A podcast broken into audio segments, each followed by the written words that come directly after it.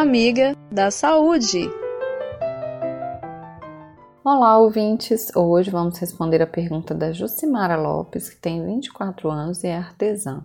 Ela perguntou o seguinte: Fiz um teste rápido de gravidez no centro de saúde e deu positivo. Não pediram de sangue. Posso confiar que estou grávida? Pode confiar sim. Os testes rápidos de gravidez, pessoal, eles são altamente confiáveis quando o resultado é positivo. A maioria destes testes consegue detectar a gestação em torno de 7 dias de atraso menstrual, ou até menos, dependendo do fabricante. Já o exame de sangue, que a gente chama de beta-HCG, ele identifica a gestação mais cedo, em torno de 8 dias de fecundação, antes mesmo do atraso menstrual, né?